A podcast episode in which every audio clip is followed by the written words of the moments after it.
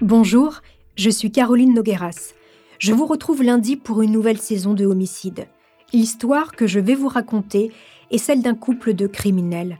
Michel Fourniret, mort en 2021, est connu comme l'ogre des Ardennes, un violeur et tueur en série de fillettes ou de jeunes femmes.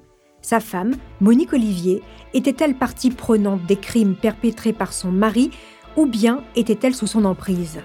Le procès retentissant de Monique Olivier s'est tenu en décembre 2023. Elle a été jugée par la cour d'assises de Nanterre pour les disparitions de Marie-Angèle Domès, de Johanna Parich et d'Estelle Mouzin. Alors, qui était vraiment Monique Olivier?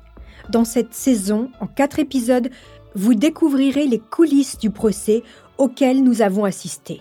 Rendez-vous lundi sur toutes les plateformes d'écoute.